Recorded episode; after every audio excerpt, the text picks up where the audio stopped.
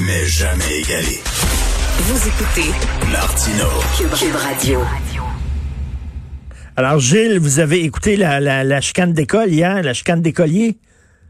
C'est incroyable, hein, à propos du débat de basse-cour. Mais oui. Comment le pays le plus puissant au monde, le pays avec la plus forte élite au monde, le pays de la référence des références en soit rendu là, ça ne se peut pas. Pendant, justement, on a prouvé que Trump et Biden, c'est du pareil au même, c'est euh, de la décrédibilisation, encore une fois, et ça décrédibilise également le pays. Le pays qui est le rêve euh, de la misère humaine. On aimerait donc ça aller aux États-Unis, c'est là qu'un de ces du fin fond de la brousse, on va devenir quelqu'un.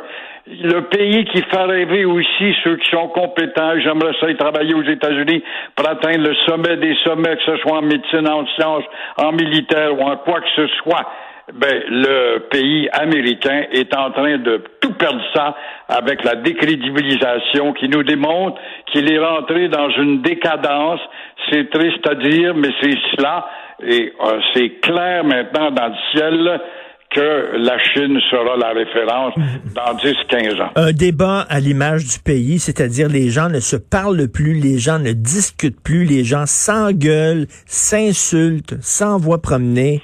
Euh, Biden qui dit au président Shut up man, je peux comprendre qu'il était tanné parce que l'autre arrêtait pas de, de l'interrompre tout le temps, se foutait complètement euh, de, de Chris Wallace. C'était c'était pitoyable. Ouais, la culture de l'individualisme hein, qui s'est accentuée, qui a atteint. Est-ce qu'elle va atteindre un sommet pour le baisser? J'en doute. Euh, vous êtes allé voir le film de Gaulle. Oui, politique pour politique, après avoir parlé de politique américaine, le pays de référence. Quand tu vois le film de Gaulle, on en parlait un petit peu hier. Oui, je suis allé le voir. C'est pas un grand film, c'est un film un peu lent. Mais c'est un film qui, évidemment, c'est le choix du producteur qui euh, a accentué sur une page qu'on connaît plus de De Gaulle, cet homme grand chrétien, cet homme pur. La preuve, c'est qu'il faisait 25 ans qu'il était mort, pour les journaux où les journalistes fouillaient pour savoir si on pouvait pas trouver un scandale. Ben on n'en a jamais trouvé. Et euh, on voit toute la tendresse, l'amour de sa famille et euh, l'amour qu'il porte aussi pour sa femme. Bon, c'est un segment confronté à des vieux gagas qui étaient au pouvoir, les militaires qui ont été des héros à la Première Guerre, les Gamelins, puis les, euh, qui lui-même a été euh, un, espèce de bourrassa, pas capable de se brancher, et euh, le vieux, évidemment, Pétain, orgueilleux et presque méprisant l'égard des jeunes, eh ben, on a vu que De Gaulle était déjà le visionnaire. D'ailleurs, il est le seul à avoir donné du fil à retordre à l'armée allemande à Béville quand on, le voit au début. Mais il y a tellement d'autres segments à faire connaître de ce gars-là, Richard. Ben Après oui. ça, quoi, il y a Londres, puis l'organisation d'une armée qui va monter un million d'hommes, avec le général Leclerc qui s'occupe de l'Afrique à faire renverser tous les pays du côté des gaullistes, sauf le Gabon.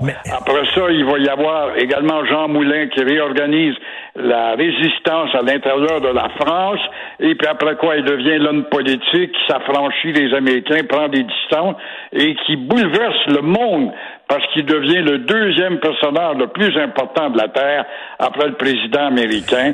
Alors, il y en a C'est un film, c'est un film, c'est un film pépère un peu quand même, là, un peu plan-plan. là. On tourne plus Oui, des films oui. comme ça depuis très longtemps. Comment vous avez trouvé la scène d'ouverture? Ça commence, paf, il est dans le lit avec Yvonne. Ça, j'ai trouvé ça très bon parce que je me suis dit au début, première seconde, ma foi du bon Dieu, ça va être un producteur de James Bond qui te montre l'action en commencement avec la phrase coup de poing, après quoi on développe. Alors là, on va montrer De Gaulle dans l'intimité et peut-être qu'on va voir encore plus de choses intimes, puis des chicanes de famille, etc.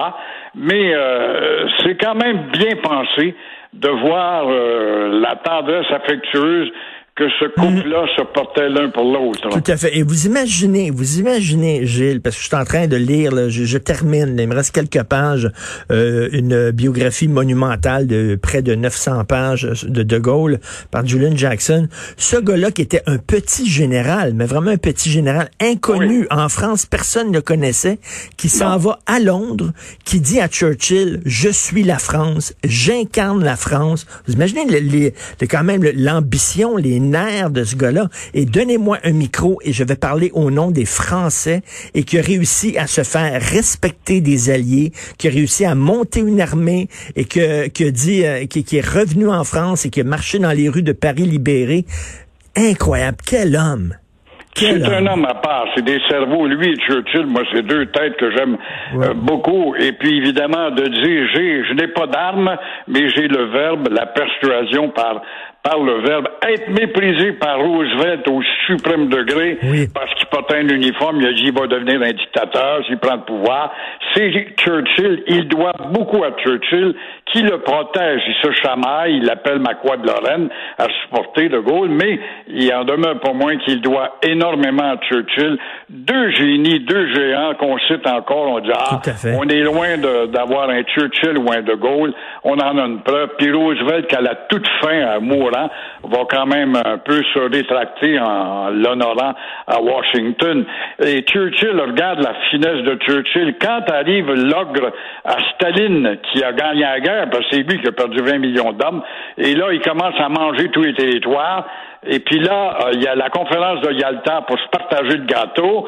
Et Churchill dit à Roosevelt, il faut amener De Gaulle. Il est le seul qui représente le continent. Moi, je suis un insulaire. Et euh, il va être le seul capable d'emmerder euh, Staline. Et là, Roosevelt, dans sa mesquinerie, refuse encore. On verra que De Gaulle, avec le temps, saura se venger.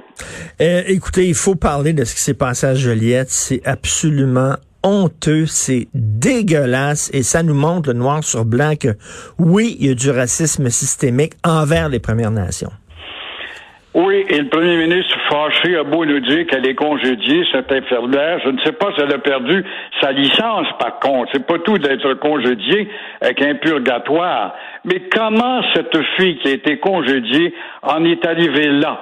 Comment, après le rapport vient, du juge vient, qui est venu dire qu'il y a des maudits problèmes euh, de racisme systémique à l'hôpital de Joliette, Comment peut-on être rendu là? Tu es une infirmière, tu es allé dans des écoles supérieures, tu as étudié la psychologie en même temps pour finalement devenir une espèce de matrone euh, en charge d'un camp de concentration à traiter ces gens qu'on voit comme de deuxième classe.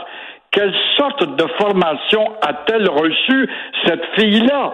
Voilà une question qu'il faut quand même euh, trouver une explication et en même temps, la dame, la Ticamec, les Atikamekw qui étaient les meilleurs alliés des Français dans le temps de la Nouvelle-France, rappelons-le, euh, porte moult plaintes, ce Joyce et Chacan. Comment se fait-il que ces plaintes ne se sont pas rendues à l'étage de l'administration de l'hôpital? Oui, il y a une maudite enquête à faire et surtout des correctifs à apporter au plus sacre. Ben oui, on parlait à Félix Séguin tantôt, puis là, c'est à se demander est-ce que cette femme-là a reçu les soins euh, dont elle avait besoin? Parce que visiblement, elle n'avait pas sa santé, son bien-être à cœur. Quand elle dit tu serais mieux morte, euh, etc. Donc, c'est à se demander, c'est bien beau qu'elle ait perdu sa job, mais est-ce qu'il va y avoir des accusations portées contre elle et contre aussi les autres parce qu'elle n'était pas toute seule à avoir ce genre de comportement-là? Et, la direction, comment se fait que la direction n'a pas été au courant de ça, puisqu'elle est allée sept fois, elle a eu cet enfant puis elle était une chialeuse de corridor, peut-être, mais euh, comment se fait-il qu'on en était venu avec la psychologie que tu es supposé d'avoir maîtrisée comme infirmière à la traiter de tous ces mots avec les puis les calices, puis de maudites folles, puis de, de, de personnages de deuxième degré? Comment peut-on, en 2020, avec l'instruction que tu possèdes, en venir à cette bassesse? Et c'est là qui fait que ça doit pas rester là. Alors, euh, c'est notre tâche à nous, comme je disais, notre tâche originelle aux, États-Unis, c'est vraiment l'esclavage, le traitement des Afro-Américains. Ici, il y a une prise de conscience à faire sur le traitement des Premières Nations. Et d'autant plus que notre réputation est celle d'avoir été les meilleurs alliés des Indiens. On a tenu 200 ans de temps grâce à 41 nations qui étaient sur notre bord. Mais Amherst, une fois au pouvoir, va nous séparer des autres. J'invite les auditeurs à lire l'histoire qu'on vous a volée. Et puis là, voir pourquoi Pontiac se soulève parce qu'il veut revenir au régime français, c'est sûrement pas parce que nous avons eu une culture raciste à cette époque, pas du tout. C'est la séparation, la création des réserves qui va faire qu'on va faire germer des griefs à gauche et à droite dans une communauté ou une autre. Oui, c'est ça. La loi sur les Indiens là, doit être vue au plus sacrant. Merci beaucoup, Gilles. Gilles au plaisir et à demain. À demain.